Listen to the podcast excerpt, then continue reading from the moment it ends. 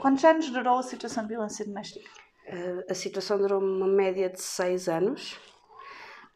No entanto, eu tenho plena noção que foi um, uma duração muito mais duradoura, porque o, o pai da criança era menor na altura. Eu tive que aguardar que o pai fosse maior para poder estar salvaguardada e ser oficialmente tutora oficial do meu filho.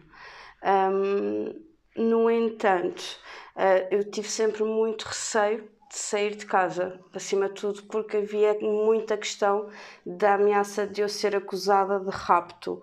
Uh, felizmente vim para estas instituições em que fui informada, para além de já ter sido informada anteriormente através da própria APAV, uhum. que iria estar, quer seja eu, quer seja o meu filho, protegidos nesse sentido, que era algo que eu estava em completa ignorância.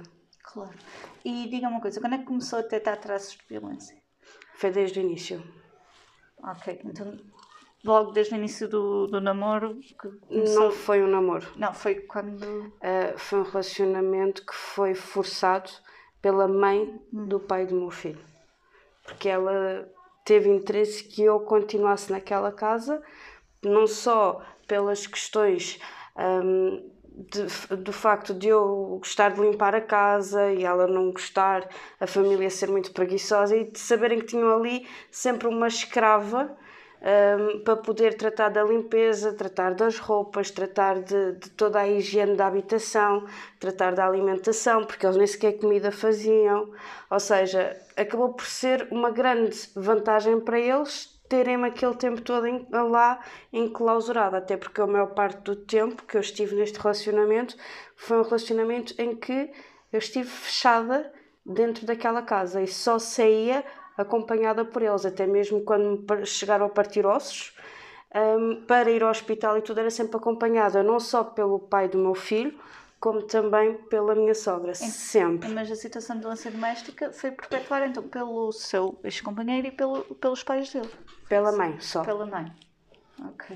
Peço desculpa por estar a fazer Claro, esteja à vontade. Um, diga uma coisa, o que é que aconteceu para pedir ajuda? Eu tive uma assistente social ótima, através da Santa Casa da Misericórdia de Lisboa. Essa assistente social tira-lhe o chapéu porque infelizmente o pai da criança era bastante violento, não só comigo, como também com terceiros, e a avó do meu filho também. E houve um episódio em que o pai do meu filho foi bruto na Santa Casa e tiveram que alterar a assistente social por segurança.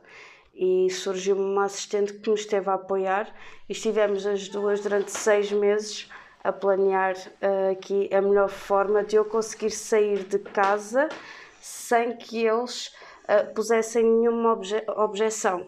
Ou seja, ficaram sem água, ficaram sem gás, a eletricidade era puxada, não havia condições para um menor com 5 anos sem ser ativada a CPCJ. E eu sempre consegui proteger o meu filho da CPCJ, demonstrando que era uma mãe cuidadora, que tinha todos os cuidados, quer seja de higiene, quer seja de ir à escola e tudo mais com o meu filho, e um, como tal ele nunca foi sinalizado. E a forma que eu arranjei, juntamente com a assistente social, foi fazermos com que eu deixei de pagar as contas da casa, embora a minha sogra recebesse o rendimento com o meu nome e do meu filho e nunca visse um cêntimo. Uh, e eu tinha que ir trabalhar para ir para os caixotes do lixo para ganhar dinheiro para ajudar a pagar as contas da casa e para dar comida ao meu filho. E foi muito complicado. Um, e efetivamente foi, foi, foi das fases mais complicadas nesse sentido. Foi. Uhum. Ah, e então posso perguntar de que forma o pedido, o pedido que fez não é, de ajuda foi importante para conseguir sair dessa situação? Uh, foi ótimo porque não só tive total apoio da assistente social, uhum. como depois quando me dirigi à PAV, porque eu fui daquelas pessoas que foi diretamente à PAV, uh, juntamente com os meus pais, porque os meus pais começaram-se a perceber da situação e falaram com a assistente social e a assistente social deu-nos duas opções. Ou sinalizava de uma vez as ameaças constantes do pai da criança, uhum. em que uh, havia armas misturadas, armas de fogo e etc. Um, ou um, eu fazia queixa à PAV e seria protegida e protege, protegeria o meu filho. Eu optei mesmo por ir à PAV juntamente com os meus pais Sim. e eles, por acaso, trabalharam de uma forma excepcional. Uh, colocaram, como não havia sequer vagas na altura em casas de emergência, uhum. colocaram-me no hostel. Do hostel é que eu passei para a casa de emergência quando houve vaga. Da casa de emergência é que eu vim aqui parar. Fui super bem recebida no hostel, mesmo sabendo a situação. Na casa de emergência, tiro o chapéu e aqui continuo adaptar-me a novas situações claro. e a, querer um futuro melhor acima de tudo para o meu filho. Certo. Então, o que é que mudou na sua vida depois deste pedido de ajuda? Só o fator de não ter ameaças constantes faz toda a diferença. Só o fator de poder ir dormir sem uma nódoa negra ou sem um osso partido, a aguentar com as dores constantes, é outro grande fator. Porque eu cheguei a ter ossos partidos e só poder para ir ao hospital, pedir ajuda no hospital, quando o pai da criança me deixava ir, que era quando, por exemplo, já não tinha nódoas negras, como por exemplo quando foi no pulso, com o pé de cabra. Ou seja, ficaram a aguardar que as nódoas negras desaparecessem para que eu fosse ao hospital e dissesse só que tinha caído das escadas abaixo. Claro. E, e fosse mais fácil poder ser tratada sem, sem dar tanto nas vistas. Ou seja, havia ali uma coação psicológica também, não é? Sim, muito, porque eu tive controle uh, monetário por todo o dinheiro que, claro. que eu tinha em minha posse, eu controlava, ou ficava com ele. Havia controle físico, porque eu estava ali e ali estava. Era um agregado familiar de nove pessoas. Portanto, mesmo que um não tivesse disponibilidade para estar comigo, estava sempre outro qualquer por trás, para além dos amigos dele, que ainda controlavam e ajudavam. Eu chegava a ir trabalhar para o escritório e os amigos dele estarem à porta do escritório para ver se eu chegava sozinho ou acompanhada ou estarem à espera que eu saísse para saber se eu saía a rir-me com alguém ou não. E era um controle total de toda a minha vida. Eu chegava a estar a trabalhar e ter que estar com um fone no ouvido, em chamada com ele, para ele ter a certeza que eu estava a trabalhar. E responder constantemente às mensagens. Se eu demorasse mais do que 5 minutos a responder, é porque já tinha amantes. E era muito, muito complicado. Ou porque já tinha fugido, ou porque já ia buscar o meu filho à escola, ou ia mandar alguém buscar o filho, porque não sei. E era sempre aquela ameaça, era sempre desaparecerem com o meu filho. Isso foi muito, muito complicado de gerir. Uhum. E o que é que diria a quem está a passar por uma situação igual? Sem dúvida alguma que hum, peça ajuda, mas de forma inteligente. Ou seja, não vá logo a correr para uma esquadra, não vá logo a correr para algo que dê demasiado nas vistas. Se tiver realmente um agressor ou mais do que um acima de tudo e que sejam realmente perigosos, tentem, acima de tudo, meticular um plano melhor possível para que quando se chegar à hora H conseguir ir sem haver um retorno. Porque a partir do momento em que damos este, que é o nosso passo mais importante, sem dúvida alguma que já não vale a pena voltarmos atrás, porque, por exemplo, no ano passado, só até em outubro, morreram 33 mulheres vítimas de violência doméstica depois de fazerem queixa. Portanto, é, é, são casos que nós temos que ter bem noção de que, a partir do momento em que nós abrimos a boca, eles podem nos dizer 30 para uma linha, mas nós não podemos voltar a acreditar em uma única palavra deles porque vai ser o nosso maior erro e provavelmente o motivo da nossa futura morte. Portanto, tentem arranjar o plano da melhor forma. Se tiverem assistentes sociais, se tiverem conhecimentos na área, tentem falar com essas pessoas de forma a, a conseguirem ter a melhor ajuda possível para conseguirem sair dessa situação e não voltar atrás por mais ameaças que continuem.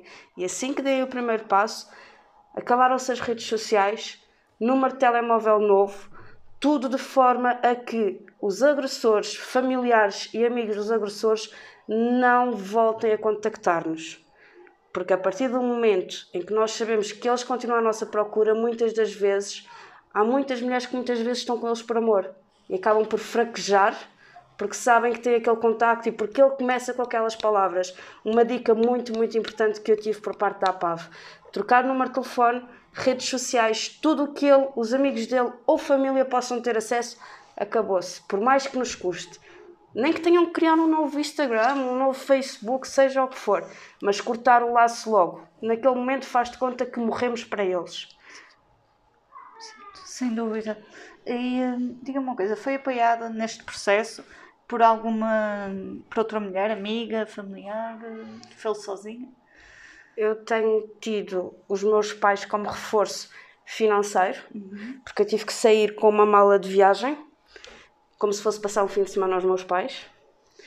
Um, um fim de semana um pouco mais prolongado, que supostamente era até voltarem a abrir eh, a luz e o gás e etc. E foi o tempo certo. que me deu suficiente para poder efetivamente sair. E eu sou sincera, eu não tive grandes apoios de amigos nem de ninguém, porque um grande conselho que a minha mãe me deu foi: já que vais mudar de número, já que tu vais começar a tua vida do zero, começa totalmente do zero, sozinha, mostra a guerreira que tu és sozinha. Porque se tu deres a conhecer onde tu estás a qualquer um dos teus amigos, ele pode ser pressionado e pode falar. Ou, ou pode ser contactado e tu vais saber e podes cair na desgraça. Portanto, eu preferi continuar sozinha, por mais que me custe, a ter, entre aspas, costas quentes e poder cair na desgraça porque poderiam saber mais ou menos onde é que eu me situava e correr riscos e, acima de tudo, colocar o meu filho em risco. Mas isto é a minha própria decisão. Há pessoas que podem ter a necessidade de ter outro apoio. Eu, por exemplo, apoio-me imenso na minha psicóloga. Uhum.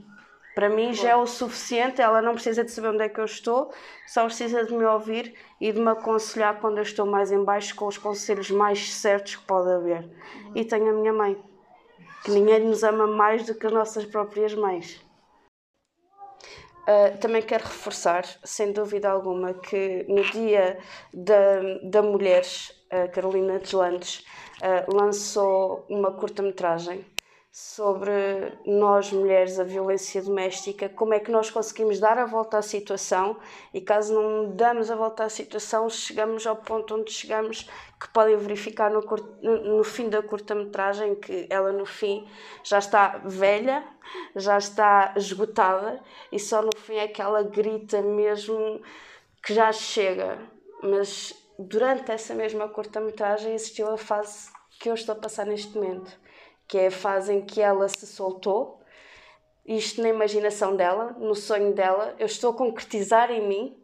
Um, e sem dúvida alguma que ela foi aquele clique final quando eu vi aquele vídeo com a minha mãe. E vi a minha mãe a chorar baba e ranho. E eu própria a, a, a, a deixar-me cair em lágrimas foi mesmo aquele clique de não, eu vou denunciar eu vou conseguir concretizar o sonho que está nesta curta e não vou ser o pesadelo que ela depois apresentou no fim da curta. Não vou chegar a velha e desgastada e continuar com o relacionamento assim. Porque é aqui que faz toda a diferença, é enquanto somos novas. O sonho pode ser real mesmo. É? O sonho pode se tornar real, basta querermos e basta lutarmos.